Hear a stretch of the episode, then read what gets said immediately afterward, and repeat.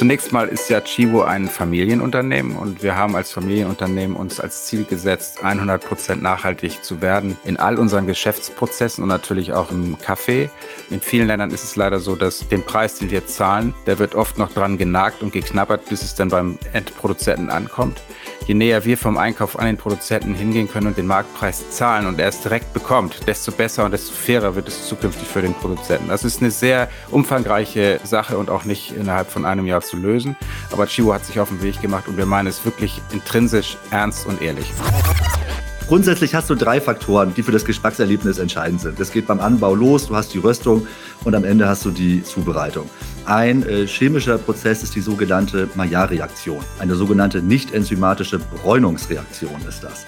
Und das ist ganz spannend, weil verschiedene Zuckerstoffe oder bestimmte Zuckerstoffe und Aminosäuren miteinander reagieren, neue Verbindungen eingehen und in diesem Prozess eben unter anderem auch so viel passiert, was am Ende für das aromatische Erlebnis verantwortlich ist. Es ist und bleibt aber immer ein Dreiklang. Ich kann in jedem Prozess der gesamten Kette Einfluss aufs Aroma nehmen. Es gibt jetzt nicht den einen Moment.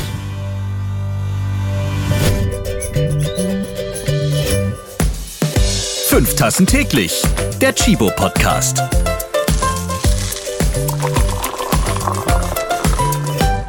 Moinsen! Heute wieder das Motto, das interessiert mich doch die Bohne. Wir trinken heute mit 22 Hörerinnen und Hörern zusammen.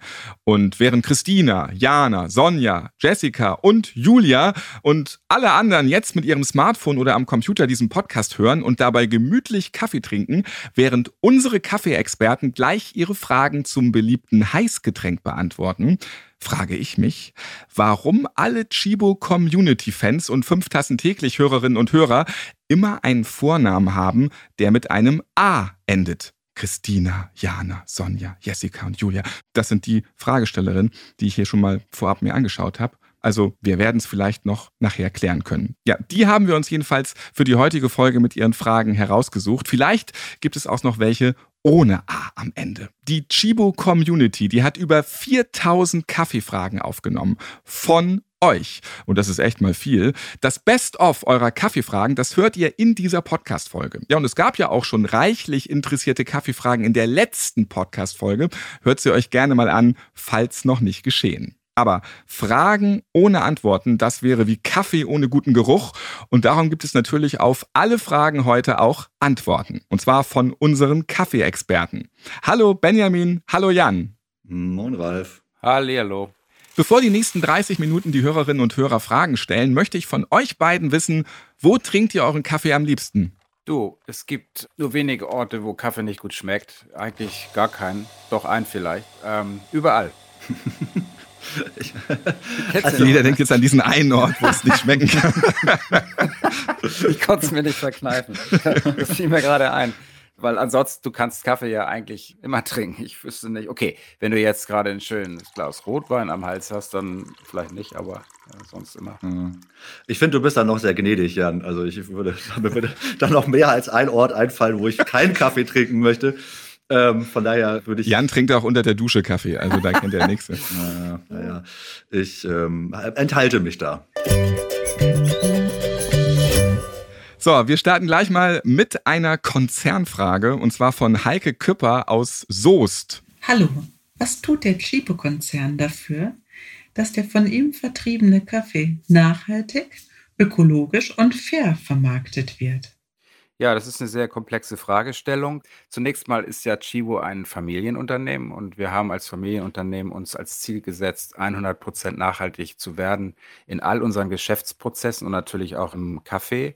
Seit Jahren schon kaufen wir zertifizierte Kaffees ein, Rainforest zum Beispiel oder auch Bio, Organic und auch natürlich Fairtrade. Jede zweite Tasse, die von Fairtrade-Ursprung getrunken wird, ist von Chibo. Das ist schon mal eine ganz, glaube ich, eine klare Ansage. Und der Anteil der zertifizierten Kaffees bei uns steigt. Wir haben noch dazu auch ein Programm, wo wir mit Produzenten, mit kleinen Produzenten in verschiedenen Ländern arbeiten und den mit Partnern vor Ort versuchen, nachhaltige Methoden beizubringen, wenn es darum geht, den Boden zu bearbeiten, die Pflanzen richtig zu düngen und sagen wir, alles richtig zu machen, produktiver zu werden. Das ist ein ganz wichtiger Punkt. Und das, was auch wichtig ist zu erwähnen, ist, glaube ich, auch, dass wir im Einkauf immer näher hingehen zum Produzenten. Das bedeutet nämlich, in vielen Ländern ist es leider so, dass den Preis, den wir zahlen, der wird oft noch dran genagt und geknabbert, bis es dann beim Endproduzenten ankommt. Je näher wir vom Einkauf an den Produzenten hingehen können und den Preis, den Marktpreis zahlen und er es direkt bekommt, desto besser und desto fairer wird es zukünftig für den Produzenten. Das ist eine sehr umfangreiche Sache und auch nicht innerhalb von einem Jahr zu lösen. Aber Chivo hat sich auf den Weg gemacht und wir meinen es wirklich intrinsisch ernst und ehrlich.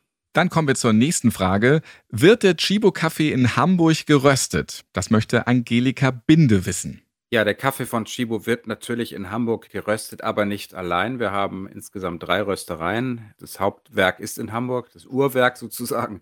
Dann haben wir eine Rösterei in Berlin und eine dritte haben wir in der Nähe von Warschau. Wer möchte jetzt eine Kaffeefrage stellen? Hallo, liebes Chibo Community Team. Hier ist Christina aus Ludwigsburg. Meine Frage an euch Experten lautet, wie finde ich am besten qualitativ hochwertigen Kaffee? Welche Kriterien gibt es da und was muss ich beachten? Ist Arabica oder Robusta besser? Sollte die Bohne glänzen? Wie muss der Kaffee riechen?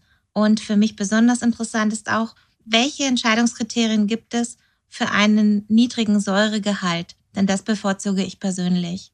Ich freue mich auf eure Antwort. Vielen lieben Dank. Liebe Grüße. Tschüss. Ja, auch eine sehr spannende Frage. Ähm, also zunächst einmal, um bei Rohkaffee eine Beurteilung vornehmen zu können, ob der Kaffee grundsätzlich erstmal als gut erscheint, rein von der Optik her, braucht man eine Ausbildung. Also wenn man mir jetzt irgendwie Weintrauben hinstellt, verschiedene Weintrauben, ich kann zwar sagen, wie die aussehen, ich weiß aber nicht wirklich, ob die gut sind. Und bei Kaffee ist es nicht wie bei der Weintraube, man beißt rein und kann es beurteilen, sondern Kaffee muss, nachdem er aufbereitet wurde, rösten und probieren. Und so kommt praktisch der Geschmack des Rohkaffees, der dann Röstkaffee geworden ist, mit zur Optik und dann kann man sich ein Gesamtbild machen. Also da braucht man wirklich schon ein geübtes Auge und eine grundsolide Ausbildung. Bei Röstkaffee ist es so, klar, es gibt Kaffees, die rösten sehr, sehr gleichmäßig. Das ist auch, was wir bei Chivo überwiegend natürlich wollen und auch machen. Aber es gibt auch Kaffees, die sehr, sehr bunt rösten. Also wo man, jemand sagt immer, das sieht aus wie Hühnerfutter. Also so helle und halbhelle und dunkle und alles zusammen. Das ist also ganz klar ein Zeichen auch für schlechten Rohstoff. Ne? Das kann man also an Röstkaffee, an ganzen Bohnen auch erkennen. Also auf jeden Fall eine schwierige Frage, Christina. Danke dafür. Man kann sie nicht 100% beantworten, wenn man nicht Kaffeeexperte, Kaffeeexpertin ist, können wir hier festhalten. Heidi möchte gerne via E-Mail wissen, wie entstehen bittere Kaffeebohnen und warum schaffen sie es, einem das ganze Paket zu vermiesen? Das finde ich auch eine gute Frage. Ja, eine tolle Frage. Und das ist etwas, was vor, ich bin schon etwas länger dabei, vor 30, 40 Jahren häufiger vorkam, weil das entsteht tatsächlich bei der Fermentation respektive bei der Trocknung des Rohkaffees in den Ursprungsländern. Das ist, wie gesagt, heute nicht mehr so üblich, aber grundsätzlich ist es so, es gibt zwei, ich sag mal so, Todfeinde fürs Fund. Das ist so ein Fäulnisgeschmack, so wir nennen das als Stinker oder Schafstall. Also wer mal im Schafstall war und dann gerochen hat, wie es da riecht. Der berühmte Streichelzoo mit der Familie. Ja. Genau, genau. Das entsteht also tatsächlich bei einer Überfermentation. Und da reicht in der Tat eine ganze Bohne, um einen Pfund Kaffee hinüber zu machen, sozusagen. Und das zweite ist, es gibt einen Geschmack, der an Sakrotan erinnert. Das nennen wir also Härte oder, oder ja, chemischer Beigeschmack. Da reicht auch schon eine Bohne, die, wenn man das malt, die das Fund wirklich ungenießbar macht. Und das ist allerdings ein Bakterium, was diesen Geschmack verursacht. Und beides ist in den letzten Jahrzehnten deutlich besser geworden und sehr viel seltener tritt es zum Glück auf. Jana Kopecki aus Dortmund, die hat eine schöne Stimme und hier kommt ihre Frage dazu. Ich würde gern wissen, wie die verschiedenen Aromen von Kaffee entstehen. Tja, das ist ja meine Einstiegsfrage hier. Das ist ja. Äh, da ist er, der Benjamin. Da ist er ja. Da ist er ja. Da habe ich gleich eine ganz, ganz tolle Einstiegsfrage bekommen. Die ist ja ähnlich schnell und einfach zu beantworten. ja, es ist kein Kinderfasching hier. Ich ne? versuch's mal ohne Schafstall, Hühnerfutter und Wein. mal gucken, was mir gelingt. Nein, also grundsätzlich hast du drei Faktoren, die für das Geschmackserlebnis entscheidend sind. Ne? Darüber haben wir viel gesprochen. Das geht beim Anbau los. Du hast die Röstung und am Ende hast du die äh, Zubereitung. Wir haben in vergangenen Folgen viel gesprochen über Anbau und Zubereitung. Ich möchte jetzt an dieser Stelle vielleicht einen Punkt aus der Röstung mal aufgreifen. Und zwar passiert in diesem Röstprozess sehr, sehr viel. Ein äh, chemischer Prozess ist die sogenannte Maillard-Reaktion. Ich versuche es jetzt knapp zu halten, damit es noch nachvollziehbar bleibt. Eine sogenannte nicht enzymatische Bräunungsreaktion ist das. Das kennen wir alle, auch vom Backen oder Braten. Du packst was in den Ofen oder in die Pfanne und es wird braun. Ja? Und das ist ganz spannend, weil bei dieser sogenannten Maillard-Reaktion eben verschiedene Zuckerstoffe oder bestimmte Zuckerstoffe und Aminosäuren miteinander reagieren, neue Verbindungen eingehen und in diesem Prozess eben unter anderem auch so viel passiert, was am Ende für das aromatische Erlebnis verantwortlich ist. Es ist und bleibt aber immer ein Dreiklang. Ich kann in jedem Prozess der gesamten Kette Einfluss aufs Aroma nehmen oder jeder Prozess nimmt Einfluss aufs Aroma. Also es gibt jetzt nicht den einen Moment. Und damit ist Janas Frage beantwortet. Jetzt ist Birgit am Start. Liebe Expertinnen und Experten, könnt ihr bitte erklären, was es mit dem sogenannten Blooming beim Zubereiten eines Kaffees mit dem Handfilter auf sich hat? Birgit, was soll ich sagen? Hier fange ich ganz kurz beim Rösten wieder an. Es entstehen dort verschiedene Gase in der Kaffeebohne und nicht alle entweichen quasi sofort. Wenn ich also frisch gemahlenen Kaffee in meinen Filter gebe, dann packe ich immer erst etwas heißes Wasser drauf und dann quillt dieser Kaffee quasi auf und verdrängt, das Wasser verdrängt dann diese Gase und so wird der Kaffee eben hervorragend vorbereitet für eine gleichmäßige Extraktion. Und darum geht es eben bei diesem Blooming auch, dass ich eben einen ein nicht nur geschmacklich verbessertes Ergebnis, sondern eben auch ein reproduzierbares Ergebnis habe. Klingt jetzt auch kompliziert, ist aber eigentlich ganz einfach. Kurzum, einmal mit Wasser komplett befeuchten, circa 30 Sekunden warten und dann den eigentlichen Brühprozess starten. Das nennt man dann Blooming. Ja, dann drücke ich doch jetzt mal die nächste Hörerin ab. Woran genau liegt es, dass Kaffee in verschiedenen Zubereitungsarten so anders schmeckt? Und das war übrigens Fiona Rickert. Vielen Dank für deine Frage. Fiona, ich möchte sie sehr gerne beantworten. Es ist eine meiner Lieblingsfragen.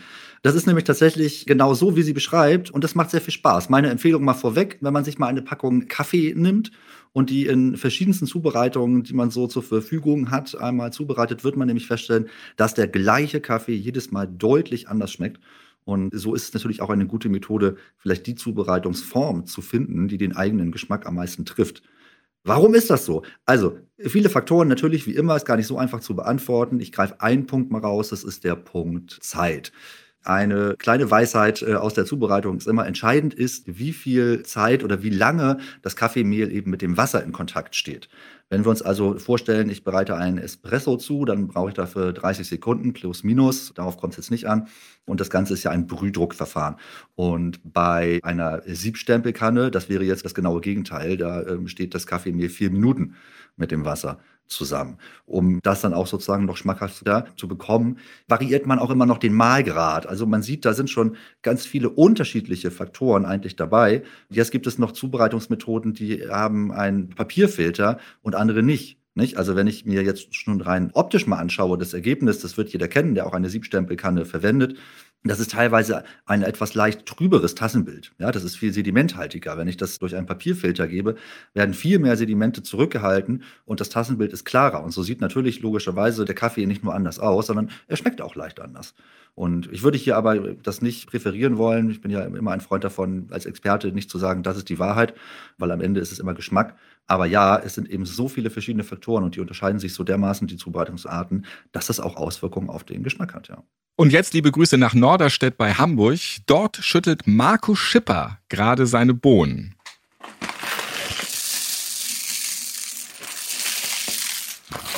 So, jetzt habe ich gerade wieder frische Bohnen nachgefüllt. Und dabei fällt mir folgende Frage ein. Wenn ich jetzt diese Rarität habe, die so wunderbar präsentiert wird, muss ich im Malwerk was beachten, um den perfekten Genuss zu erzielen? Welche Stufe müsste ich dafür wählen? Ich freue mich auf die Antwort. Ja, moin Marco. Ähm, der Mahlgrad hängt tatsächlich davon ab, mit welcher Maschine du deinen Kaffee brühst. Also machst du einen Handaufguss, machst du eine French Press, hast du eine, eine klassische Filterkaffeemaschine oder hast du einen Vollautomaten. Davon hängt der Mahlgrad ab. Ja, ich würde vielleicht an der Stelle genau auf meine Antwort an Fiona eben verweisen. Es ist ähm, hier immer der Punkt, wie lange steht das Wasser mit dem Kaffeemehl in Kontakt. Und wenn ich eine, eine Brühmethode habe, wo das eben sehr, sehr lange ist, dann wird mein Mahlgrad immer gröber. Und wenn ich eine Brühmethode habe, wo das sehr, sehr kurz ist, dann wird mein Mahlgrad immer feiner. Ja, das ist so eine Faustregel. Also es gibt ein berühmtes Beispiel, das ist, kann ich ja mal bringen. Stellt euch vor, ihr habt einen Eimer. Und in diesem Eimer sind unten Löcher drin. Ja, ein Siebeimer quasi. Weiß gar nicht, ob sowas, aber na, ist egal. Hat sie nicht durchgesetzt, diese Erfindung.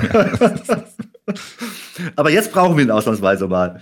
Und jetzt packst du in diesen Eimer äh, grobe Kieselsteine. Ja? Den machst du voll damit. Dann kippst du eine Tasse Wasser oben drauf. So, was passiert jetzt? Relativ zeitnah kommt das Wasser unten raus.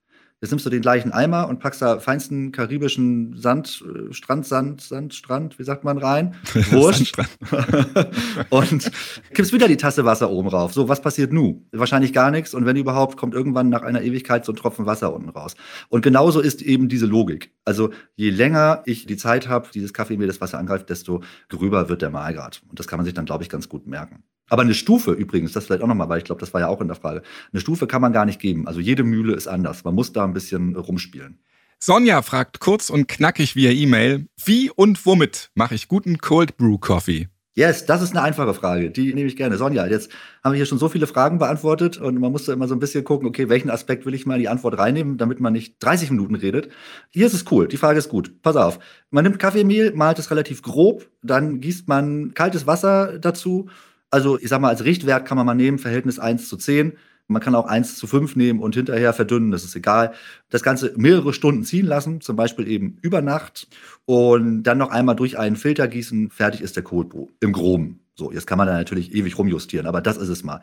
Zweiter Teil der Frage, womit mache ich guten Cold Brew? Da sind wir wieder beim Thema Geschmack. Ich persönlich mag Cold Brew gerne mit eher fruchtigen Kaffees, eher hellgerösteten Kaffees, finde das Ergebnis super, aber das ist persönlicher Geschmack. Und als kleine Randnotiz gibt es ein Tip-Top äh, von mir, auch zum Thema Cold Brew. das war doch der eigentliche Grund, du wolltest noch auf dieses YouTube-Video hinweisen. Dann gebt gerne mal bei YouTube ein Chibo Cold Brew und dann findet ihr Benjamin. Yes. Wer möchte nun?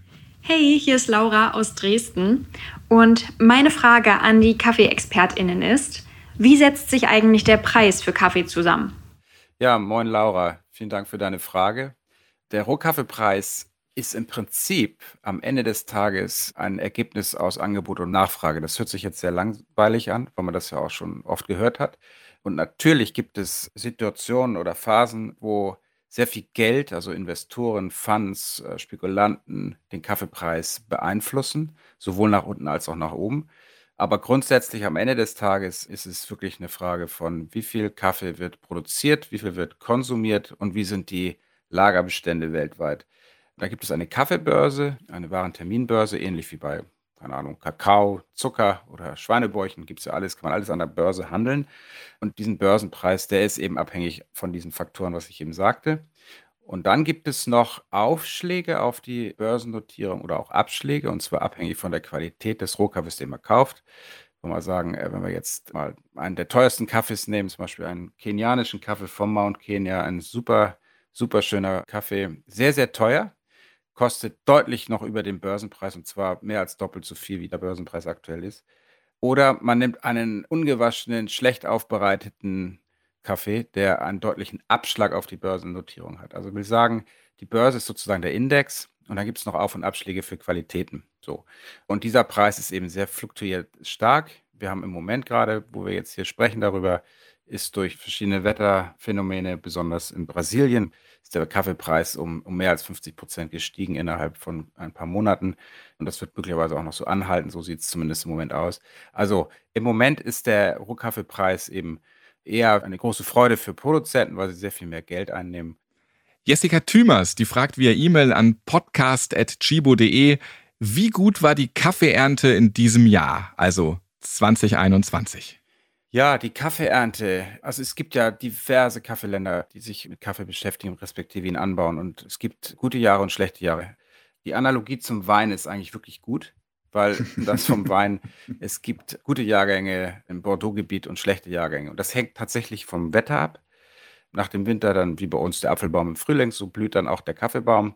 Und ab da, acht bis neun Monate, muss eigentlich das Wetter perfekt sein. Und wenn nicht Wetter, dann müsste ich eigentlich eher sagen Klima, weil es geht um Wärme, es geht um Sonnenscheindauer, es geht um Feuchtigkeit, um Regen. Und ein Baum hat in seiner Reifezeit hat er gewisse Anforderungen. Wie ein kleines Kind, das kriegt am Anfang irgendwie eher ein bisschen Brei und dann wird es nachher ein bisschen solider, was es zu essen bekommt. Und beim Baum ist es eben auch so, er braucht zu gewissen Reifestadien, braucht er entsprechend mehr Regen oder auch mal weniger. Und wenn das alles perfekt ist und wenn dann die Aufbereitung respektive das Erntewetter auch noch perfekt ist, dann kann es sein, dass wir einen super schönen Jahrgang haben, wie letztes Jahr in Brasilien. Die Ernte war super gut. Und deshalb kann man nicht sagen, ist es ein gutes Erntejahr oder ein schlechtes Erntejahr, weil wir verschiedenste Kaffeeländer haben und in dem einen mag es gut sein, im anderen ist es vielleicht schlecht. Und deshalb muss man das alles immer gesamtheitlich betrachten. Und wir gucken sehr genau auf die einzelnen Länder, wo wir Kaffee einkaufen, wie die Entwicklung auch in der Landwirtschaft ist. Ganz wichtig. Nicole Rüttgers aus Buchholz, bitte. Meine Frage lautet, wo liegt der Unterschied zwischen Arabica und Robusta? Beziehungsweise warum spricht jeder von Arabica und übergeht die Robusta? Das hat sie meiner Meinung nach nicht verdient. Wer möchte die Frage beantworten? Ja, auch hier interessante Frage. Es sind natürlich beides Kaffeebäume. Sie sind sozusagen wie ein Apfel und ein Birnenbaum, sind beides Obstbäume, aber sind genetisch unterschiedlich, haben verschiedene genetische Informationen. Optisch auch unterscheidbar. Der Robusta-Baum hat sehr viel größere Blätter, er wächst auch höher. Und die Art, wie die Frucht, also der Kaffee dort, wie die Kirschen am Baum hängen, sieht auch ganz klar anders aus. Aber unabhängig davon sind eben die Geschmäcker, die Aromen ganz unterschiedlich. Und es ist so, dass Robusta deutlich mehr Koffein hat. Das haben wir schon, glaube ich, erwähnt bei einem Podcast. Der Arabica hat weniger Koffein, fast halb so viel oder halb so wenig. Die sind also geschmacklich und vom Koffein total unterschiedlich, so wie eine Birne eben anders schmeckt als ein Apfel. Der Robusta-Kaffee an sich vom Preis her wird niedriger bewertet. Er wird nicht als so hochwertig betrachtet. Das hat aber nichts mit Diskriminierung oder so zu tun, sondern das ist einfach Angebot und Nachfrage. Es wird mehr Kaffee nachgefragt aus Ländern, die überwiegend Arabica trinken. Und wenn man nach Europa schaut, ist es ganz spannend weil wir haben in Osteuropa mögen die Leute sehr viel lieber Robusta. In Skandinavien mögen sie es gar nicht. Und wenn wir nach Süditalien, Südspanien fahren, selbst in Südfrankreich und dort einen Kaffee trinken, werden wir diesen schweren, leicht, ja, robustigen Geschmack schon schmecken können, auch als Laie. Das ist eben ein ganz anderer Kaffee. Aber wie gesagt, es ist über Geschmack und das hat Benjamin vorhin auch nochmal gesagt, über Geschmack muss man nicht reden. Jeder trinkt das, was er am liebsten mag. Was unterscheidet den Cappuccino und den Flat White? Das möchte Alina aus Bremen wissen. Sie hat sich gemeldet über podcast.chibo.de. Ja, schöne Frage. Tatsächlich werden die beiden gerne mal verwechselt oder es ist so ein bisschen unklar. Sind sich eben auch nicht unähnlich. Beim Flat White ist es zum einen so, dass der je nach Barista, den gerade zubereitet hat, äh, sehr wahrscheinlich mehr Kaffee hat. Also vielleicht zwei Espressi oder einen doppelten Ristretto, wenn man da vielleicht nochmal in die Essenz geht. Aber das ist der erste Punkt. Der zweite Punkt, und auf den kommt es eben auch an, ist der Milchschaum. Also während ein Cappuccino vielleicht etwas voluminöseren Schaum hat und manchmal auch eine leichte Haube hat, ist es beim Flat White eben so, dass das wirklich nur eine sehr kurz angeschäumte Milch ist. Ein, ein ganz, ganz, ganz feinporiger Schaum, der auch deutlich flüssiger ist. Und dadurch entsteht eben auch, wie es der Name schon sagt, diese flache, weiße Oberfläche dann in der Tasse nicht selten dann auch eben mit Latte Art. Das ist vielleicht der Unterschied, nicht? Also wir haben eine andere Konsistenz, wir haben ein bisschen mehr Kaffee drin und es sieht auch anders aus. Julia Ochs fragt, wie bekommt man eine blumige Note hin und wie funktioniert so etwas? Ja, das wüsste ich auch gerne, wie man die hinbekommt. Das ist so, also wenn die nicht im Kaffee ist, dann kriege ich sie auch da nicht mehr rein zu Hause bei der Zubereitung. Das ist äh, also nichts, was man erst quasi zu Hause hinbekommt, wenn ich dieses Wort in Tüdelchen setze. Also der Kaffee muss es haben und da sind wir bei den Punkten, die ich vorhin angesprochen habe. Wir reden hier auch immer über Anbau, Ernte, Röstung, was ist für eine Varietät. Hatten wir ja auch schon mal kurz angesprochen in einer der ähm, vorangegangenen Folgen. Also das muss gegeben sein und dann kann ich das aber in der Zubereitung natürlich noch unterstützen oder auch kaputt machen. Das ist ja leider immer möglich, auch zu Hause. Aber wenn ich zum Beispiel jetzt eben einen Kaffee aus Äthiopien äh, nehme und den frisch male, zu Hause in meinem Handfilter aufgieße, dann werde ich mit sehr, sehr hoher Wahrscheinlichkeit auch blumige Noten schmecken können. Yvonne Janning, die möchte es jetzt ganz genau wissen. Hallo.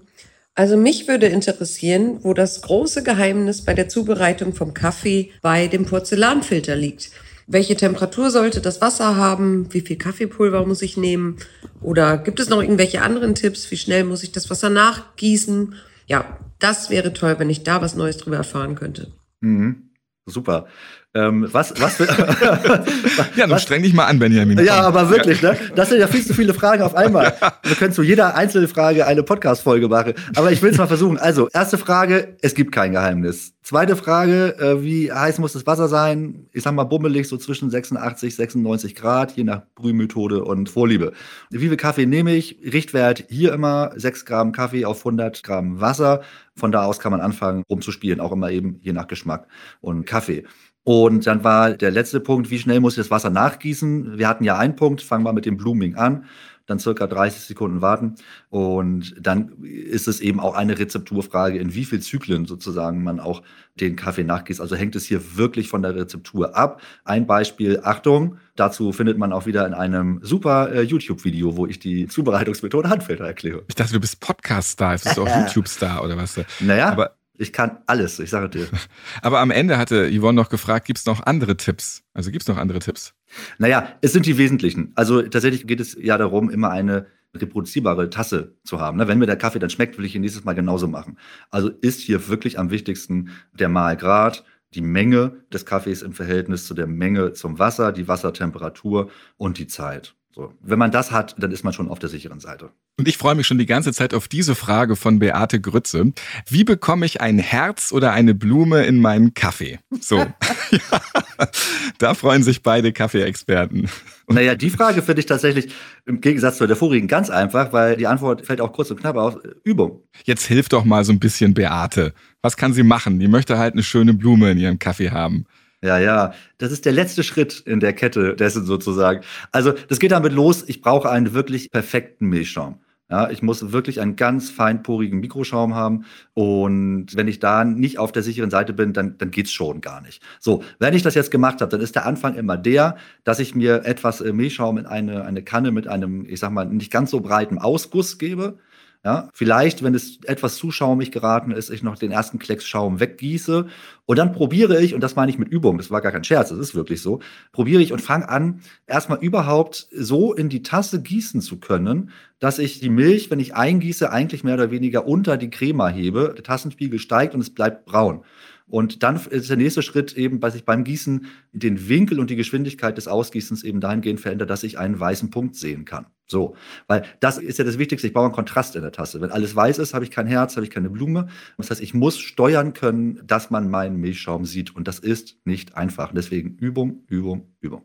Die nächste Frage. Können alle Kaffeebohnen sowohl für die Espressomaschine als auch für Filterkaffee verwendet werden? Und das möchte Anna Knostak Vasiliki wissen. Ja, also grundsätzlich auch hier wieder Geschmacksfrage. Natürlich ist Espresso ein System und die Espressobohnen werden anders geröstet als die für die Filterkaffeemaschine, also für klassischen Filterkaffee.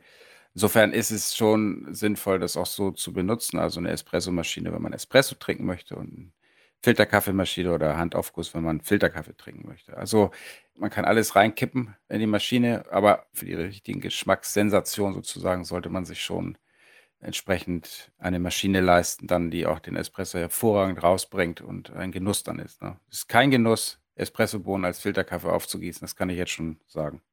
Ja, da würde ich mich vielleicht ganz kurz bei einhaken. Äh, das ist nämlich genau der Punkt. Ich glaube, die eine Richtung ist wirklich kein Genuss, aber in die andere Richtung hängt dann vom Equipment ab. Kann man das mal probieren? Also das ist auch wieder ein bisschen Fun, weil es gibt tatsächlich gute, gute Filterkaffees.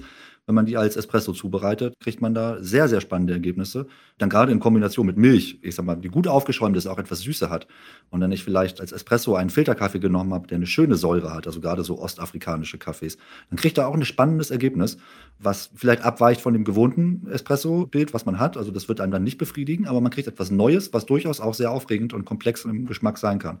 Wie kann ich Filterkaffee aufbrühen, wenn ich mal keinen Papierfilter zur Hand habe? Das möchte Simone Fritz wissen. Ja, wie kann ich das machen? Also erstmal ohne Filter, nicht? Also muss ich einen Kaffee aufbrühen, werde den Filter nicht ersetzen können. Also davon rate ich ab. Jetzt irgendwelche Experimente mit Socken und keine Ahnung was und anderen Geschichten. Hast du das schon mal probiert mit einer Socke? Na, also ich natürlich nicht. Äh, ich möchte das auch nie machen. Das sollte man tunlichst lassen. Dann ist es tatsächlich wirklich besser, auszuweichen und einen Tassenaufguss zum Beispiel zu machen. Ne? Wenn man jetzt hängt davon ab, was habe ich denn jetzt da? Wenn ich die Möglichkeit habe, selber auch noch zu malen, weil ich vielleicht eine Handmühle habe und so, dann kann ich das sehr gut machen. Dann schenke ich mir den Filter und kürze es sozusagen ab und kriege auch ein Ergebnis, was ich sehr gut trinken kann. Werner Nölting möchte wissen, wie viel Liter Kaffee trinken die Deutschen im Durchschnitt? Ja, hallo Werner, wir trinken sehr viel Kaffee. Die Deutschen sind also ganz weit vorne. Wir trinken etwa 166 Liter pro Person pro Jahr. Eine große Literanzahl. Dann kommen wir zur letzten Frage und die bekommt Ann-Kathrin Maubau und sie möchte ganz kurz und knackig wissen, hat Kaffee Kalorien? Also, an Kathrin, Kaffee hat so gut wie keine Kalorien. Ähm, man geht aus davon, dass eine Tasse Kaffee maximal vier Kalorien hat. Also sicher ist man, wenn man sagt, es hat keine zehn Kalorien. Also Saft und alle anderen haben deutlich mehr Kalorien. Eigentlich hat Kaffee, ist eigentlich nichts, vier Kalorien pro Tasse. Also wirklich gar nichts. So sitzt auch immer Jan vor seiner Käse-Sahnetorte. Das wird immer weniger, je länger er draufschaut, ja. aber das habe ich auch schon in diesem Podcast gelernt. Kaffee hat keine Kalorien, aber die Milch, die man dann literweise dazu schüttet, ist ein ganz anderes Thema. Oder Sahne und was es alles gibt. Ne? Ja, das stimmt. Ja, kleine Frage an Jan hier, Weinexperte. Und wie ist das bei Wein? Bei Wein? Wie ja. meinst du das? Ähm, Wein, ich glaube, eine Flasche Rotwein hat 750 Kalorien, also ich sollte man sich bei einer halben Flasche pro Abend genügen. All, ja, ja, ja, ja, okay. Ich habe auch noch eine letzte abschließende Frage an dich, Benjamin. Oh. Hast du schon einmal probiert, ganz ohne Kaffee auszukommen? Und wie lange hast du das durchgehalten? Naja, also ich sag mal so, nur weil etwas theoretisch möglich ist, muss man es praktisch ja nicht gleich ausprobieren. Sehr schön. Wow, das waren jetzt wirklich viele Kaffeefragen. Ja, und ich habe die ersten auch schon wieder vergessen. Mit dieser und der letzten Folge könnt ihr immer wieder euer geballtes Kaffeewissen jetzt auffrischen. Einfach gerne noch einmal anhören. Steckt ihr jetzt wahnsinnig viel drinne. Und vielen, vielen Dank an alle Hörerinnen und Hörer. Vielen Dank an die Chibo Kaffee Community. Ihr habt wirklich richtig viele gute Fragen gestellt. Und wir haben halt für zwei Podcast-Folgen einige ausgewählt. 4000 sind eingegangen. Ja, wenn ihr noch mehr wissen wollt, dann schaut auch gerne in die Chibo Kaffee Akademie online auf www.chibo.de slash Kaffee-Akademie. Ja, vielen Dank an Benjamin und an Jan. Ja, ich danke euch beiden. Gern geschehen. Hat Spaß gemacht. Alles Gute. Jetzt gibt's für uns noch einen Abschlusskaffee, oder? Unbedingt. Was nehmen wir jetzt zum Runterkommen? African Blue. Wie gehabt. Ich bin Ralf Potzus und wir hören uns zum Beispiel auf Spotify, Deezer oder Podbean. Bis zum nächsten Mal. Fünf Tassen täglich. Der Chibo Podcast.